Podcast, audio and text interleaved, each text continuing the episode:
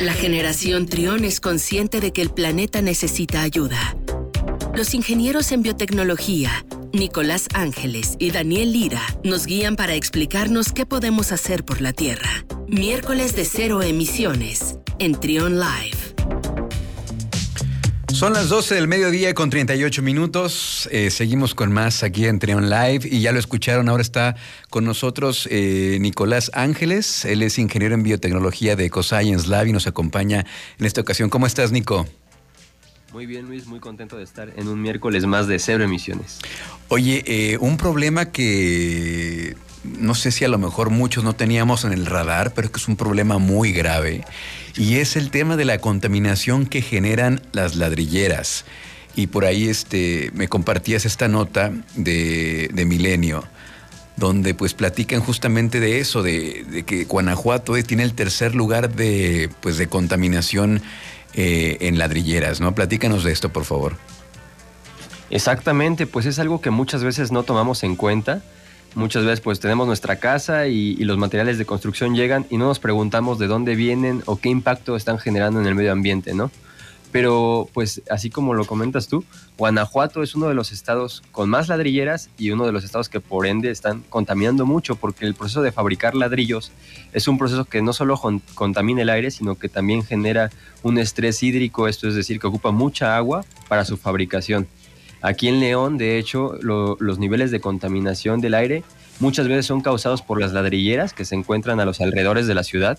Y pues es un problema que ya se está identificado y que se están buscando soluciones para poder mejorar eh, este tema, para poder ofrecer alternativas, porque el negocio de los ladrillos pues es también un negocio que, ayuda a muchas familias a subsistir es un negocio artesanal, se podría decir, en el que familias llevan muchos, muchos años y generaciones incluso fabricando ladrillos. El problema, pues, es que las formas de fabricarlo muchas veces no son las más adecuadas para el medio ambiente y pues generan muchos problemas ambientales, como pues te comentaba.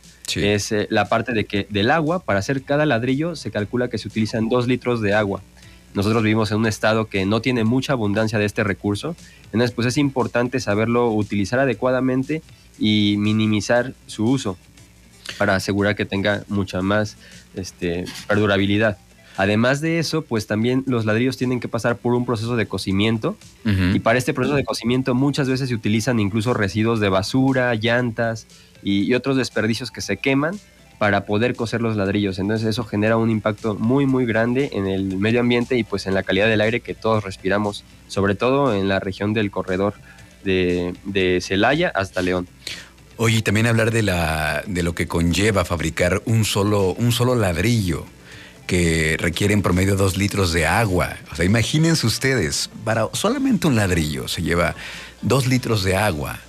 Entonces sí es importante el, uso de, que se le está dando el uso de agua a la fabricación de los ladrillos. Y ahora, ¿qué se está haciendo eh, aquí en Guanajuato para, pues, para mejorar esta situación? Pues se está empezando a, buscar capacitar a, las personas que se dedican a fabricar los ladrillos, sobre todo concientizarlos en esta parte de no utilizar basura, no utilizar residuos que ya de por sí son este, contaminantes de, en su forma sólida, y luego si los quemamos, pues mucho más, ¿no? Todo, todo el plástico, por ejemplo, de una llanta o de la basura, que, que, está ahí, una vez que se quema, pues todo eso se va al aire y se mantiene en los niveles bajos de la atmósfera y lo respiramos. Entonces es muy, muy peligroso, incluso para la salud de las familias que se encargan de producir estos ladrillos. Entonces, por ejemplo, en Salamanca se creó el Centro Sustentable para la Industria de la Construcción, que, busca ser como una escuela que eduque a las personas o que las capacite para producir ladrillos de formas más sustentables. Mm. Hay diversas iniciativas en, que ya se están implementando, por ejemplo, en Guanajuato existe una iniciativa de un emprendedor que, que busca fabricar pellets a partir de residuos orgánicos que puedan utilizar las ladrilleras y que puedan quemarlos para que sean...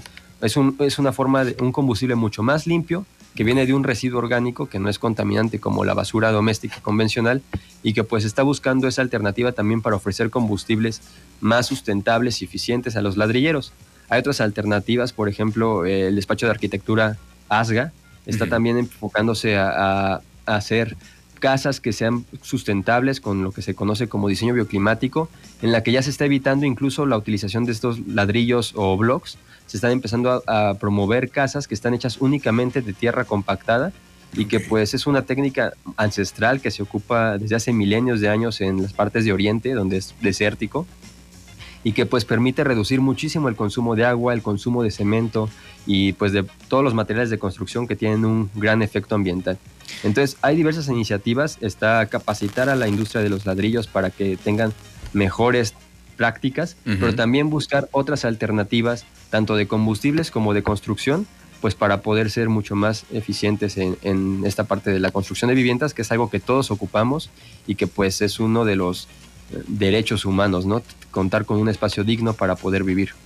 Oye, y también este, ahorita que mencionabas, eh, en los últimos años o los últimos 10 años, han comenzado a aparecer muchas alternativas sustentables en, construcción, ¿no? Yo voy a por unos, unos bloques que se fabrican a partir de, materiales reciclados que también son térmicos eh, y también hay una oportunidad muy grande para quien quiera innovar, para quien quiera presentar alternativas a estas situaciones, ¿no? Hay muchísimos eh, que están surgiendo también, eh, no nada más, no nada más en otras partes del mundo, sino también aquí en México, eh, con estos este, ingenieros y gente que está desarrollando estas tecnologías, Nico. Exactamente, pues la industria de la construcción doméstica al menos lleva muchos, muchos años sin tener innovaciones, se hace la misma técnica de poner ladrillos y pegarlos y poner ladrillos y pegarlos, que es algo muy parecido a lo que se ha hecho en los últimos 100 años. Entonces es importante sí darle visibilidad y, buscar si alguien del auditorio está haciendo su casa o planea construir una casa, pues poder buscar en internet diseño bioclimático, poder buscar construcciones sustentables para darse una idea de todo el abanico de opciones que ya existen. Hay muchas alternativas que se están haciendo en diversas partes del país, del mundo, que podemos adaptar y que incluso llegan a ser más baratas que la arquitectura convencional. El problema pues es que no son visibles, no se les ha dado la difusión suficiente y pues muchas veces uno piensa, ah, pues voy a construir mi casa y, lo único que te viene a la mente es necesito ladrillo, necesito cemento y grava.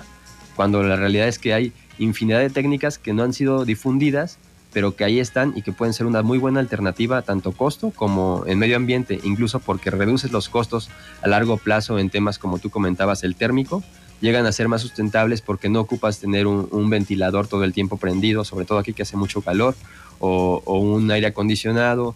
Puedes reutilizar el agua de la lluvia para lavar la ropa, para regar el jardín, y a la larga pueden representarte incluso un ahorro.